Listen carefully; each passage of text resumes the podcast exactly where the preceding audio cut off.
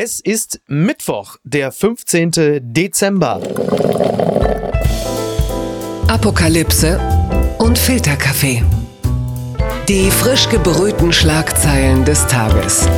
Mit Mickey Beisenherz. Einen wunderschönen Mittwochmorgen und herzlich willkommen zu Apokalypse und Filterkaffee, das News Omelette. Und auch heute blicken wir ein wenig auf die Schlagzeilen und Meldungen des Tages. Was ist wichtig? Was ist von Gesprächswert? Worüber lohnt es sich zu reden? Und dass es sich mit ihr zu reden lohnt, das weiß ich aus persönlicher Erfahrung, denn sie war vor einiger Zeit zu Gast im Kölner Treff und da war mir dann klar, ne, das ist, müssen wir auf jeden Fall fortführen. Sie ist Coachin, sie ist Beraterin und Bestsellerautorin, außerdem Schulamtsdirektorin in Mannheim. Also sie ist äh, auf vielen Ebenen kompetent. Guten Morgen, Florence Borkowski-Scheckete. Ja, hallo, guten Morgen, lieber Miki. Freut mich dabei zu sein. Ich freue mich auch, dass du da bist und wir können gemeinsam nachträglich zum Geburtstag gratulieren, denn der große Mike Krüger wurde gestern 70 Jahre alt. Was verbindest du äh, mit dem Övre von Mike Krüger? Ähm, den Nippel, den man durch die Lasche zieht. Also das ist wirklich so das Erste, was mir einfällt. Ja. Und ähm, er hat mich in meiner Kindheit äh, begleiten müssen, weil meine Mama hat es auch gehört. Ja, ich gebe es zu. Ach, ja, wie lustig. Ja. ja. ich merke schon. ich klinge. Ja, das ist, es ist eine interessante Figur. Also ich kann mich auch erinnern, dass die Single von dem Nippel, das war damals gezeichnet, das war so eine Art mhm. Karikatur. Das hat mich als Kind absolut fasziniert. Dieses Gesicht, weil natürlich das Wesen der Karikatur ist, gewisse physiognomische Eigenheiten eines Gesichtes natürlich nochmal besonders hervorzuheben. Deswegen habe ich das Gesicht von Mike Krüger schon als Kind mhm. fasziniert. Er ist ja wirklich schon interessant. Er hat, glaube ich, ein Architekturstudium abgebrochen, weil es mit der Musik einfach zu gut mhm. gelaufen ist. Und es gab den Hit Mein Gott Walter, hat er mit Stimmt. 15 geschrieben. Mhm. Den hat er dann erstmal wieder weggelegt. Und ich weiß nicht, ob es Mein Gott Walter oder Bodo und der Bagger war. Ein Song wurde in seiner Abwesenheit in Deutschland zu einem Nummer 1 Hit, während er in Spanien war. Echt? Und dann kam er nach Wochen wieder zurück und stellte fest, dass dieser Hit oder dieser Song, damals war es ja nur ein Song, ja. den er aufgenommen hatte, in Deutschland gerade ein Hit wurde. Und er wurde mehr oder weniger, nicht über Nacht, aber über einen Urlaub zum Millionär. Wahnsinn. Ganz faszinierender Typ und abgesehen davon ein wahnsinnig netter Mann. So viel kann ich aus persönlicher Begegnung sagen. Und ich freue mich, dass es ihm gut geht und dass er äh, bester Laune ist. Wahnsinn. Also ich erinnere mich an all diese Titel und natürlich als Jugendliche habe ich gedacht, oh Mutter, muss das sein? Musst du diese, ich habe mich in Grund und Boden geschämt, ja? ja? Aber im Nachgang muss ich echt sagen, Hut ab, was die geleistet haben. Ja. Und sie sind bis heute einfach äh, noch in aller Munde, ja, auch wenn man vielleicht so ein bisschen so zur Seite guckt und sagt, äh, ja, ich habe es auch gehört und sich so ein bisschen geniert, aber eigentlich kann man nur den Hut ziehen. Also herzlichen Glückwunsch ja. nachträglich an Mike Krüger und ja, ich ziehe den Hut echt. Ja, und äh, jetzt kommen wir mal vom Nippel durch die Lasche zum Stäbchen in die Nase, was uns ja dauerhaft begleitet. Mhm. Es gibt sie noch. Die gute Nachricht. Die kommt von T-Online und gute Nachrichten kann es derzeit ja gar nicht genug geben.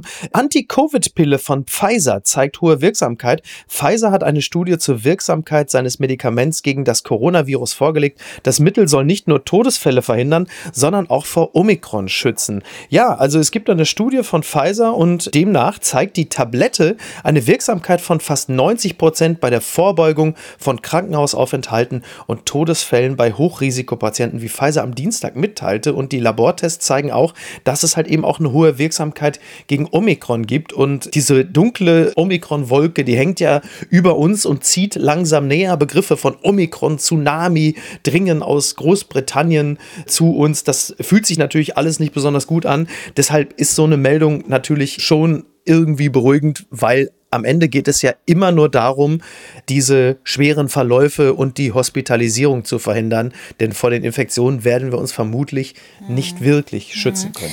Was mir so durch den Kopf ging, dass ich gedacht habe, okay, die haben das Ganze ja getestet und die haben das ja auch mit Placebo ähm, getestet ja, und dann dachte ich, genau. ähm, die Menschen, die das Placebo bekommen haben und nicht überlebt haben, also das ist ja schon irgendwo so ein bisschen Test am Menschen. Ne? Einerseits habe ich gedacht, wie, wie toll, dass es diese Pille gibt. Mhm. Und auf der anderen Seite dachte ich, wer hat denn freiwillig gesagt, ich nehme das Placebo? Das ist ja ein Zufall gewesen, ja? Ja, interessant, ne? Also wie dann solche Tests durchgeführt werden, da mhm. gibt's ja dann die Vergleichsgruppen, ist mir im Detail auch nicht klar, aber logisch. Mhm. Also irgendwie muss man es ja rausfinden und der Vorgang ist äh, ja, wie soll man das nennen? Ist das dann so eine Art Test-Triage? Richtig, richtig. Dass man sagt, der eine kriegt die rettende Pille, der andere nicht? Also als ich das gelesen habe, habe ich gedacht, uh, also da ist es mir wirklich so durch den Körper geschossen mhm. und ich habe richtig gemerkt, dass ich den Gedanken gar nicht zu Ende denken wollte.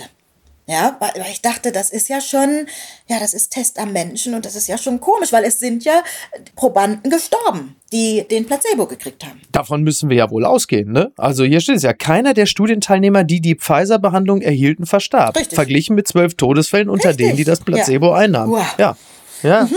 Ja, interessant. Aber das ist dann vermutlich die berühmte Güterabwägung, die man die ganze Zeit immer wieder macht und von der man immer wieder hört. Aber klar, also wenn man das liest, du hast es ganz richtig gesagt, äh, da läuft es einem natürlich kalt den Rücken runter, zeigt auch, was für menschliche Grenzfälle es auch mhm. bei der Pandemiebekämpfung gibt, welche Kollateralschäden, mhm. auch moralische letzten genau, Endes ja. Genau. Und dann dachte ich, ah ja, es gibt ja Tierversuche und dann hatte ich aber den gleichen Gedanken. Ah, Moment, sollen denn jetzt die Tiere dafür ja. herhalten? Also es war wirklich sowas, wo ich ganz schnell, ja, eigentlich den Gedanken versucht habe äh, zu verdrängen und äh, so nach dem Motto, ich muss jetzt an was Schönes denken. Aber ich konnte ihn nicht zu Ende denken, ganz einfach. Also weder bei dem Gedanken an Mensch noch bei dem Gedanken an Tier. Ich konnte es nicht zu Ende denken. Die Schlagzeile des Tages. Gesundheitsminister. Testpflicht entfällt bundesweit nach Boosterimpfung auch bei 2G+. Das berichtet das Redaktionsnetzwerk. Deutschland, die Gesundheitsminister von Bund und Ländern einigten sich auf die Aufhebung der Testpflicht für Personen mit Auffrischungsimpfungen bei 2G Konzepten. Das gab Bayerns Gesundheitsminister Klaus Holleczek nach der Sitzung bekannt. Allerdings müsse die Boosterimpfung 15 Tage zurückliegen, bis eine geimpfte Person von der Testpflicht befreit ist. Übrigens, das ist auch so eine Randerscheinung Erscheinung äh, dieser langen, langen Corona-Pandemie, dass man mittlerweile auch die Gesundheitsminister der einzelnen Bundesländer kennt. Ne? Mhm. Petra Köpping in Sachsen, Klaus Holleczek in Bayern. Man weiß plötzlich, welche Ministerpräsidenten, selbst man kennt sogar den Ministerpräsidenten des Saarlandes. Ist das nicht verrückt? Mhm. Mhm. Aber kommen wir nochmal zurück zur eigentlichen Thematik. Also es ist ja so, dass Karl Lauterbach ja da jetzt äh, federführend mhm. mhm. tätig ist.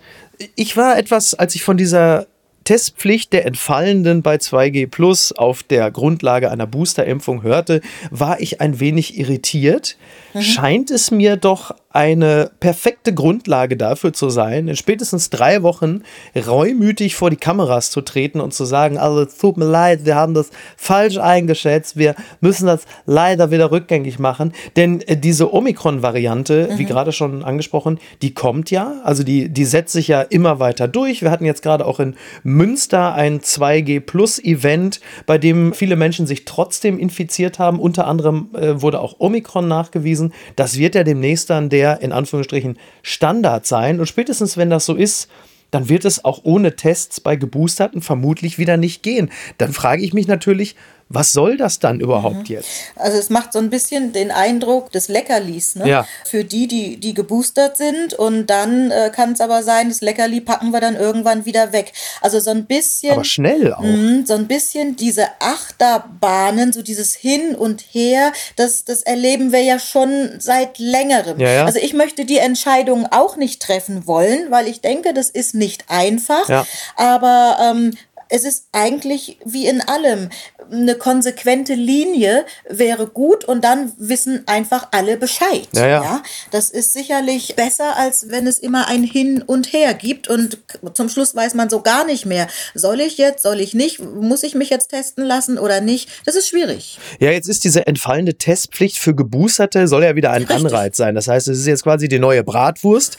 Klar, die, die Booster-Kampagne läuft ja derzeit ganz gut. Ja. Jetzt wird es aber nochmal interessant, denn der angesprochene Karl Lauterbach, der hat jetzt nach dieser angekündigten Inventur festgestellt, dass wir einen Impfstoffmangel haben. Ja. Der Bund hat zu wenig Impfstoff bestellt. Karl Lauterbach sagt, die Situation ist ausgesprochen schwierig. Ich habe ja meinen Vorgänger immer gelobt, mhm. aber wir haben einen erheblichen Impfstoffmangel im kommenden Jahr. Äh, ich habe mich übrigens gefragt, hat Karl Lauterbach die Ampullen einzeln gezählt? Es ist ihm ja durchaus zuzutrauen. Mhm. Ne? Das habe ich mich auch gefragt, als ich davon gehört habe und, und dachte, okay, wie hat er das jetzt so schnell hingekriegt? Ich finde es ja gut, dass jemand mal Inventur macht. Ja, Auf ja. der anderen Seite frage ich mich, Moment, jeder Mensch, der einen Haushalt in irgendeiner Form betreut, sollte einen gewissen Überblick haben. Also sowas sollte ja. nicht passieren, dass man irgendwann sagt, na, wir haben nicht genug Impfstoff. Also dann fang ja irgendwann an, ich sag mal, die Nachbarländer uns auszulachen. Ja, das, ich glaube, die sind ja schon dabei, ne? Ja, also das, ist, es sollte nicht passieren. Aber gut, kann jedem passieren. Also ich wäre jetzt froh, wenn er da den Überblick sich mal schafft und äh, wenn die Menschen, die geimpft werden möchten und geboostert werden wollen, wenn es da einfach genug Impfstoff gibt. Also wie peinlich, ne? Wenn man irgendwann sagen soll, sie wollen gerne, aber wir haben nicht genug Impfstoff. Das ist schon unangenehm, ne? Ja, es ist jetzt wohl so, dass derzeit noch 15 Millionen Dosen in den Arztpraxen lägen mhm. oder gerade verimpft worden mhm. seien. Weitere 18 18 Millionen sollen bis Jahresende noch geliefert werden. Zitat, aber wenn im jetzigen Tempo auch Anfang 22 weiter geboostert werde, gäbe es in drei bis vier Wochen einen Engpass. Mhm. Jetzt kann ich äh, die Bundesregierung beruhigen. Selten hat sich das Tempo eines Impfrollouts äh, so fortgesetzt, sondern meistens stagniert. Mhm. Also von daher muss man sich da vielleicht auch gar keine Sorgen machen, dass es am Ende nicht reicht, denn äh, wir wissen ja, das möpselt dann hinten raus so ein mhm. bisschen weg. Aber also wenn es heißt, dass es bis März oder April dann dünn wird. Auch da stellt man sich wieder die Frage, ob man denn so aus der Vergangenheit so wirklich seine Schlüsse gezogen hat. Ich bin ja immer noch hoffnungsvoll und gerade Karl Lauterbach so als, als der personifizierte äh, Impfturbo. Mhm. Äh, ich vertraue immer noch auf den Mann. Es wäre ja auch ein bisschen bitter, nach einer Woche schon wieder aufzugeben. Aber es ist schon, also da denkt man auch so, Leute, Leute, Leute. Mhm. Es könnte ja. natürlich auch Verknappung sein, ne? Ich meine, das, das funktioniert ja auch immer ganz gut, ne? Ja. Wenn es dann heißt, naja, wir haben nicht genug und die Menschen, die sagen, oh, ich brauche aber noch, mhm. äh, dann muss ich aber ganz schnell hingehen gehen. Also Verknappung hat schon immer gut funktioniert. Ne? Blattgold. Schulen. Mehr als sechs Millionen Schnelltests für Schulen, das berichtet die Zeit. Das Schulministerium will den weiterführenden Schulen in NRW für den Start nach den Weihnachtsferien sechs Millionen Corona-Schnelltests zusätzlich zur Verfügung stellen. Hintergrund seien unter anderem sich weltweit abzeichnende Engpässe, so das Ministerium in einer E-Mail an alle Schulen. Das ist die eine Meldung. Und die andere Meldung, die aus der BZ und die ist nur exemplarisch für alle Bundesländer ist, Hohe Inzidenz bei Kindern, Kritik an Präsenzpflicht an Berliner Schulen wird lauter. Und das hätte jetzt theoretisch genauso gut in Niedersachsen sein können oder im Saarland. Diese Meldung kommt derzeit von überall her, weil wir haben jetzt den 15. Dezember und die Frage, die sich viele stellen, ist A, wie sieht es aus mit den Tests, wenn wir aus den Weihnachtsferien raus sind? Und B, warum jetzt überhaupt noch die Kinder in die Schule schicken? Da passiert ja sowieso nichts mehr. Die infizieren sich höchstens und stecken über Weihnachten die ganze Familie an. Und da spreche ich natürlich mit einer Frau, die hauptberuflich mit Schule zu tun hat. Ich weiß, du sprichst jetzt nicht in deiner Rolle als Schulamtsdirektorin, mhm. aber eine gewisse Erfahrung hast du natürlich. Mhm, ja, also da muss ich sagen, da kann ich die Leute insofern beruhigen. Es werden sich Gedanken darüber gemacht, ja, und, und die Kinder auch nicht in, in, Risiken ausgesetzt, wobei die Präsenzpflicht wirklich ein hohes Gut ist. Und ich denke, wir müssen auch vermeiden, dass wir den Kindern in irgendeiner Form Angst machen, ja. ähm, indem wir sagen, so, jetzt, jetzt müsst ihr wieder zu Hause bleiben, aber es werden sich gut und verantwortungsvoll Gedanken gemacht. Also ja. von daher wäre ich, wenn ich jetzt Mutter eines Schulkindes wäre, da noch recht beruhigt. Aber das kann ich natürlich als, als Insider sagen. Ja. Aber da denke ich, da ähm, muss man sich jetzt keine Angst machen. Ja, also ich bin ja äh, auch Vater eines Vorschulkindes und da ist mhm. ja die, die Schulsituation da. Und natürlich überlegt man auch so, muss das jetzt noch sein? Mhm. Äh, weil klar, ne, Schulen sind ein Infektionstreiber, das hat man ja nun mittlerweile gelernt. Kinder werden ja häufig eher als so eine Art Infektionsbrücke zwischen den Generationen gesehen, mhm. wenngleich auch im Hinblick auf, auf Omikron eine Kinderimpfung ja sinnvoll erscheint, wenn man so die Meldung aus Südafrika hört, was die Hospitalisierungsraten auch von Kindern angeht. Also da scheint es mir auch durchaus sinnvoll.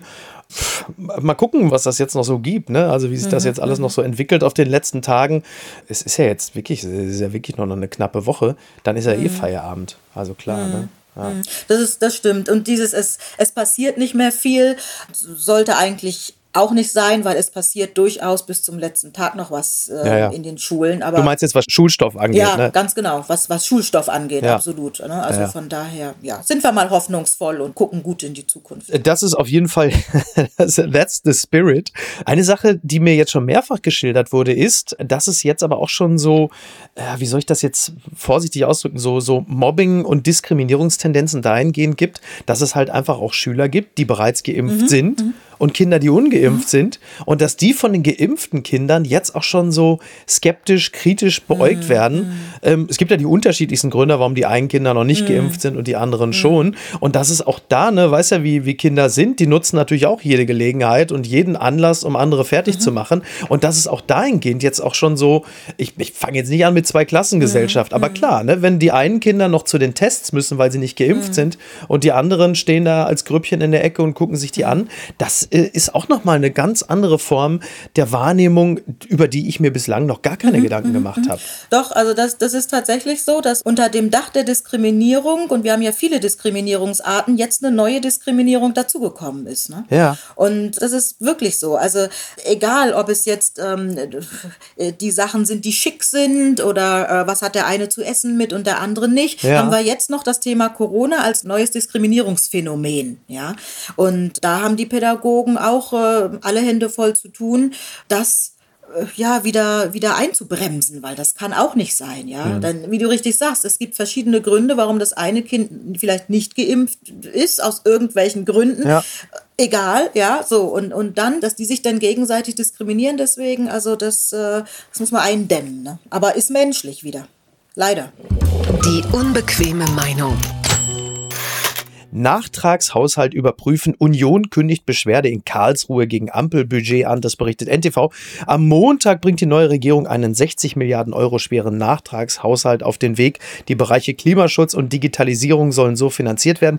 Die Union ist unzufrieden mit dem Budget und kündigt eine Beschwerde vor dem Bundesverfassungsgericht an. Ja, es geht da halt eben um schuldenfinanzierte Investitionen in den Bereichen Klimaschutz und Digitalisierung. Diese Mittel sollen aus bisher nicht genutzten Kreditermächtigungen Ermächtigung des Bundestags für pandemiebedingte Mehrausgaben finanziert werden. Also in dem Sinne keine neuen Schulden, mhm. sondern halt eben so ein, so ein Seitentopf. Als ich diese Meldung hörte, da dachte ich, ja klar, das ist jetzt natürlich die vorinstallierte Empörung seitens der Opposition, die natürlich versucht, ihre Rolle zu finden. Andererseits, wir reden ja hier in erster Linie über die Union, äh, dass natürlich jetzt Geld für Digitalisierung und Klimaschutz ausgegeben wird. Das ist natürlich für die auch völlig mhm. neu. Das kannten die aus den letzten Jahren ja gar nicht. Wie fühlt sich sowas an für dich? Dich, wenn du das hörst? Also zunächst dachte ich, naja, rechte Tasche, linke Tasche, das ist mal so das Erste. Ne? Man nimmt das ja. Geld und, und, und packt es dann woanders hin.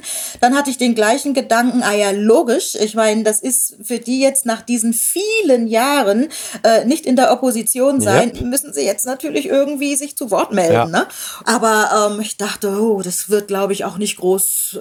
Das ist halt jetzt der ja. Versuch, okay, wir müssen da jetzt was sagen, genau. aber ich glaube, sehr erfolgreich werden sie damit nicht werden. Der von mir gerade schon mal so groß grob angerissene äh, Finanzminister Christian Lindner, der hatte ja gerade äh, seinen äh, französischen Amtskollegen Le Maire besucht. Die FAZ schreibt Jakobsmuscheln, Geflügel und ein schwieriges Thema. Das schwierige Thema war in erster Linie allerdings für Christian Lindner das Englisch. Also wir haben ja jetzt nun die letzten zwei Tage erlebt, dass sich die Menschen gerne mokiert haben über Annalena mhm. Baerbock und mhm. ihr vermeintlich unzureichendes Englisch. Klammer auf, mhm. sie soll ja angeblich zwei Jahre in London studiert haben und viele sagten, Oha. das ist ja bestenfalls Schulenglisch. Und dann mhm. kommt plötzlich Christian Lindner to save the day. Er hat im Grunde genommen die Aufmerksamkeit abgesogen. Wir mhm. haben ihn halt nie Englisch reden hören. So und äh, ja, und jetzt muss man, also ich will das jetzt auch dem armen Christian Lindner gar nicht, also er hat sich da durchs Englisch gequält wie so ein mhm. mittelklassiger DSDS-Kandidat. Mhm. Ich habe die Rede gehört, mhm. ein sauberes TH sucht man bei Linda so vergeblich wie eine Zehnerkarte für die S-Bahn. Das war ja, also das war ja Günther Oettinger-Style. Ich war wirklich, dachte, das ist ja, also, das ist wirklich, Ladies and Gentlemen. Also da kann ich ja nur als Coach ähm, und Ja. ähm, ehemalige Sprachtrainerin wirklich nur sagen, Leute, es gibt wahnsinnig professionelle Sprachtrainer und Trainerinnen, die auch sicherlich noch Kapazität frei haben Ja. und denen es eine Freude ist, euch zu schulen. Ja? Ja. Also da kann man von Vokabeln lernen bis eine einigermaßen saubere Aussprache. Ähm, es gibt auch äh, schon verschiedene Apps, was das angeht. Ja, also ich würde mal sagen, wo ein Wille, da auch ein Weg oder wie es heißt. Ja, also ähm, Ja, ne, Englisch ist ja auch eine dornige Chance. Das, die gesamte englische Sprache ist für Christian Lindner a, a, a thorny chance, a thorny chance. Wie man vielleicht. ja, Ja. hm. ja, also da würde ich sagen, da ist noch Luft nach oben. ja, das hast du schön gesagt. Und äh, wie gesagt, ähm, auch in Berlin gibt es Sprachtrainer und Trainerinnen. Ansonsten, ich kann vermitteln, wenn es daran hakt. ne? Schön. Also Ich fand das so, weißt du, was mich daran begeistert hat? Und das ist ja so diese, diese feine Comedy-Essenz, weil, äh, dass man jetzt kein besonders tolles Englisch spricht, ja, das ist ja auch okay. Und man muss ja auch fairerweise dazu sagen, wenn man so eine wichtige Rolle bekleidet und plötzlich bist du in der Situation, du warst die ganze Zeit in Düsseldorf, dann warst du Opposition, plötzlich stehst du da auf der internationalen Bühne und musst auf einmal Englisch sprechen, das macht natürlich auch keinen Spaß. Das Geile ist ja bei Christian Lindner, er lässt immer Kunstpausen, um das Gesagte besonders gravierend und gravitätisch erscheinen zu lassen. Wenn du aber gleichzeitig ein so wirklich doch recht schlechtes Englisch sprichst, dann wirkt es natürlich wahnsinnig cool. The new German government will und dann denkst du, dadurch, dass du das so staatstragend vorträgst, also wird das, das Dumme, das Unzulängliche Ja. erstmal noch so dick unterstrichen. Das hat eine ganz große Komik. Also ich kann allen nur empfehlen, vielleicht einfach mal in der Mikrowelle eine Packung Popcorn aufmachen und dann lasst Baerbock mal beiseite und guckt euch mal Lindner an, weil das ist wirklich, Ich meine, jetzt muss man zu seiner Ehrenrettung aber auch sagen, die sind jetzt noch nicht so lange dabei, also das Ja. wird sich sicherlich noch einschleifen und es ist wirklich so, dass man in einer Fremdsprache, Ja. in der man auch nicht träumt, dass man da immer einen Tick unprofessioneller klingt, ja. Ja. Das, das ist einfach so und ich denke, das wird sich einschleifen und ja, die haben natürlich auch wirklich einen Terminmarathon, aber irgendwann wird er das auch hinkriegen, dass er seine Reden dann nochmal vielleicht vorm Spiegel liest, ja, und dass dann alles ein bisschen flüssiger dann auch klingt. ne? ich kann mir das gut vorstellen, dass Christian Lindner ab und zu vorm Spiegel steht und redet. Ja, Ich kann mir übrigens auch gut vorstellen, dass er auf Englisch träumt in dieser Nacht. ja, aber ob das dann ein richtiger guter Traum ist oder eher ein Albtraum, das werden wir dann sehen. Aber ich wünsche ihm wirklich, dass es, dass es gut wird und auch besser wird. Und ich, wie gesagt, also ich habe auch irgendwo Verständnis und ich will jetzt nicht sagen Mitleid, aber schon Verständnis, weil ich weiß, also wenn man das nicht zum ersten Mal, Ja. aber so ganz neu macht, ja, dann ist es äh, erstmal ungewohnt. Ne? Gewinner des Tages. ist für mich Frank Zander. Der Tagesspiegel schreibt, Schlagersänger Frank Zander startet Tour für Berlins Obdachlose. Es ist ja bekannt, es gibt ja das legendäre Gänseessen von Frank Zander für nicht äh, einen unwesentlichen Teil der rund 40.000 Obdachlosen in Berlin. Äh, das ist das 27. Mal, dass Frank Zander sich um Obdachlose kümmert.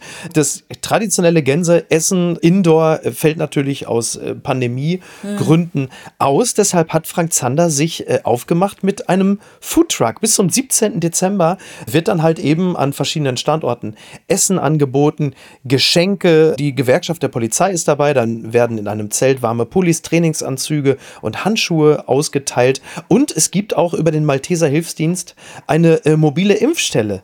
Und das ist wieder mal, finde ich, ganz groß von dem Mann, der äh, ja völlig zu Recht auch schon das Bundesverdienstkreuz erhalten hat für seine Tätigkeit. Ich meine, er ist immerhin auch schon 79 Jahre alt. Also finde ich äh, ganz fantastisch und vorbildlich. Also super Typ und finde es immer ganz groß, was er da aufzieht. Vor allem von Leuten, an die, die man eigentlich nur denkt, äh, so im lustigen Bereich. Ne? Also Ja. wenn ich Frank Zander äh, höre, auch wieder Mami, ja, Mami, die da Mhm. Ja. äh, entsprechend immer die Fernsehsendung geguckt hat und wo ich eigentlich immer nur an Klamauk denke, ja. Und wenn dann Mhm. äh, jemand ähm, was macht, was so ganz abseits von Klamauk ist, dann äh, denke ich, ich auch wieder Hut ab, finde ich ganz toll. Und da waren ja auch noch andere bei, ne? Der Wolfgang Barrow war ja auch dabei. Ja, Kati Karrenbauer auch. Genau. genau. Und wenn ich so an, an Wolfgang Barrow denke, dann muss ich erstmal gucken, okay, woher soll ich den eigentlich kennen, ja? Hallo, Joe Gerner, GZSZ. Deine Mami kennt den. Äh, eben, aber auch da denke ich dann wieder, okay, das ist so eine Sendung, wo ich denke, okay, das ist aber in der Zeit, wo ich eigentlich arbeite noch, wo ich gar keine Zeit habe. Und dann taucht so jemand in so einem ganz anderen Kontext auf. Und ja. das finde ich, das finde ich so toll, ja. Und von daher ähm, finde es, finde es ganz großartig und ziehe da auch den Hut und denke, ja, man muss kein Superstar sein und jetzt ganz viel Geld haben, um das machen zu können. Man kann es auch im ganz Kleinen machen, ja. Also jeder kann es in irgendeiner Form machen. Ne? Total. Das mit dem Impfen ist übrigens deshalb auch nicht so ganz unwichtig, da es ja jetzt auch in Berlin zum Beispiel auch die 3G-Regelung halt eben natürlich für Bahnsteige mhm. und so gibt. Und äh, da geschieht halt eben auch das, dass ja Obdachlose dann halt einfach nicht mehr Unterschlupf finden in mhm. Bahnhöfen mhm. und so. Und das ist auch wieder diese Güterabwägung. Du hast einerseits natürlich 3G jetzt in allen Bereichen der Bahn zum Beispiel. Auf der anderen Seite geraten so Menschen wie Obdachlose halt dadurch natürlich, fallen so völlig über die Tischkante. Mhm. Und so kriegt man es auf die Art und Weise halt unter anderem dann eben auch hin, dass diese Menschen wenigstens dann geimpft mhm. sind, dass sie da Unterschlupf mhm. finden. Also das sowas vergisst man halt eben auch immer komplett. Das stimmt. Aber weißt du, einen anderen Gedanken, den ich einfach hatte, dass ich dachte, warum muss es das überhaupt noch geben? Warum muss es das in ja. Deutschland überhaupt noch geben, dass jemand obdachlos ist, ja? ja? dass jemand, der viele, viele, viele Jahre gearbeitet hat, zum Schluss äh, kaum genug Geld hat, um ein Dach über den Kopf zu haben, um sich Essen zu kaufen, um einfach in Würde leben zu können, ja? Das ist dann ja. nochmal, also wie gesagt, ich ziehe den Hut vor Menschen, vor Künstlern, die das machen oder auch vor Menschen, die nicht bekannt sind und die das machen. Aber dann wieder der Gedanke, warum muss es das überhaupt geben? Ne? Das erschüttert mich dann. Ne? Nicht, dass ich das nicht weiß, aber es erschüttert mich und macht ja, mich traurig. Ne? Dann kommen wir mal zu jemandem, der von Obdachlosigkeit derzeit relativ weit entfernt ist. Papala Paparazzi. Time kürt Elon Musk zur Persönlichkeit des Jahres 2021. Wenige Menschen haben mehr Einfluss, das berichtet der Stern. Ja, das Time Magazine hat Elon Musk zur Persönlichkeit des Jahres 2021 gekürt. Der Titel geht seit 1927 an jene Menschen, die die Nachrichten im Laufe des Jahres am stärksten beeinflussten. Und äh, dieser Elon Musk ist natürlich eine faszinierende Persönlichkeit. Ja, ich sag mal so, äh, endlich mal wieder bessere Nachrichten aus Südafrika. Ne? Frank Thelen hat sich sicherheitshalber schon mal einen Termin beim Fotografen gemacht und Jeff Bezos misst panisch nach, ob die Rakete von Musk wirklich länger ist. Ja, faszinierend. Dieser Elon Musk, was für ein Verhältnis hast du zu ihm? also, wenn ich ein Verhältnis zu ihm hätte, ganz ehrlich dann säße ich, glaube ich, jetzt nicht hier. Ne? Ja, das ist natürlich richtig. Aber ich weiß, was du meinst. Ja. Ähm, was für ein Verhältnis. Also, nicht, zu ihm, nicht mit ihm. Mit ihm, ne? ja, ja. Wir noch mal hm, okay, alles klar. Ähm, ja, also wie gesagt, man kommt an ihn natürlich nicht vorbei. Selbst ich komme an ihm nicht vorbei. Ähm, Tesla, das ist ganz klar. Ich fahre keinen, aber trotzdem, ja. klar, da, da weiß ich. Und ich muss ganz ehrlich sagen, noch mehr feiere ich seine Mutter. Ach was. May Musk. Ich feiere die total. Ja, die Frau ist über 70. Die ist als Model unterwegs. Also ich, ich muss es gestehen, ich folge ihr auf Instagram. Ja. Ich like kräftig. Ich schreibe auch manchmal. Ich krieg sogar eine Antwort. Also ich finde die Frau einfach mega. Ich finde die richtig cool. Ja. Und in irgendeinem Interview hat sie gesagt, ach, meine Enkel haben irgendwie, das ist denen total langweilig, wenn die bei mir sind, weil ich habe so viel anderes noch zu tun. Also ähm, er hat ja ein, ein wirklich ganz zucker süßes Kind, ne? Oder zwei inzwischen, ich weiß es gar nicht, aber das eine. Ja, mit diesem seltsamen Namen nur leider, ne? Ja, ja, ja das ist richtig. Aber also ich finde die Frau über 70, ich finde die genial. Ich feiere die total. Ja, faszinierend. Ich folge ihr, glaube ich, auch bei Instagram. Ja, ja. Mhm, äh, Was mhm. Elon Musk angeht, klar, da kann man natürlich spöttisch sagen, dass er sehr eindrücklich zeigt, jeder kann es schaffen, solange Papa eine Smaragdmine hat. Ja, ja, klar. Auf der anderen Seite ist er aber natürlich schon jemand, der einfach durch seine visionäre Denke, ja, egal ob es jetzt SpaceX ist, gut, dafür kann man ihn natürlich immer kritisieren, wenn man sagt, man hatte wirklich andere gesellschaftliche Herausforderungen, als jetzt irgendwie gerade die Leute ins All zu schießen. Andererseits hat er E-Mobilität sexy gemacht mhm. und hat mhm. dafür auch gesorgt durch Tesla, dass Firmen wie VW beispielsweise und andere ihren Arsch hochgekriegt haben und in Sachen E-Mobilität mächtig aufgerüstet haben, weil sie mhm. natürlich durch Tesla wahnsinnig Druck gekriegt haben und gesehen haben, dass es einen Markt für E-Mobilität mhm. gibt. Mhm. Klar, ob das jetzt, ob die E-Mobilität der Weisheit letzter Schluss im Transportwesen ist, darüber kann man immer mal diskutieren. Aber es bringt uns natürlich grundsätzlich einen ganzen Schritt weiter und weg vom Verbrenner. Und daran hat natürlich Elon Musk einen enormen Anteil. Eben. Und ich meine, bei allem, was recht ist, klar, der Mann hat so, so wahnsinnig viel Geld, ja, das, das wird er nie aufbrauchen können. Und natürlich kann man sagen, komm, verteil auch mal was, ja. Ich denke, das, das macht er ja auch. Also so wie ich zumindest gelesen habe, äh, macht er sowas schon und ist da nicht geizig, wenn man bei so einer Summe überhaupt von Geiz sprechen kann. Ja, ich meine, der hat so viel, das merkt man nicht. Und trotzdem muss man auch nicht alles schlecht reden, nur weil er jetzt eben diese Unsummen hat. Er macht Gutes und ähm, ja, Tesla ist wirklich schon einen Schritt nach vorne und von daher ähm, warum soll man alles schlecht reden, nur weil dieser Mann jetzt so, so unendlich viel Geld hat, ja? Klar, hat er halt ja. und haben wir nicht. Ich zumindest nicht. Ich auch nicht. ich kann nicht beruhigen. Die gute Tat des Tages. Ja, die gute Tat des Tages ist natürlich, kaufen Sie folgendes Buch und der Name des Buches ist Mist, die versteht mich ja, aus dem Leben einer schwarzen Deutschen. Ich äh, zitiere nur kurz. Die kleine Florence, geboren in Hamburg als Kind nigerianischer Eltern, wird Ende der 60er Jahre in Buxtehude von einer alleinstehenden Frau in Pflege genommen. Mit acht Jahren geht's mit den Eltern nach Lagos, ein Land, in dem sie die Sprache nicht spricht, die Kultur sie nicht kennt. Und dann geht's irgendwann zurück nach Deutschland und dort macht diese junge Frau ihren Weg und diese junge Frau ist Doppelpunkt ja, Florence Brokowski-Schäkete, oder wie? ja, natürlich. Riesenüberraschung. Ähm, jetzt ist es ja so, wir haben uns über dieses Buch vor einiger Zeit unterhalten. Es ist wirklich ein tolles Buch.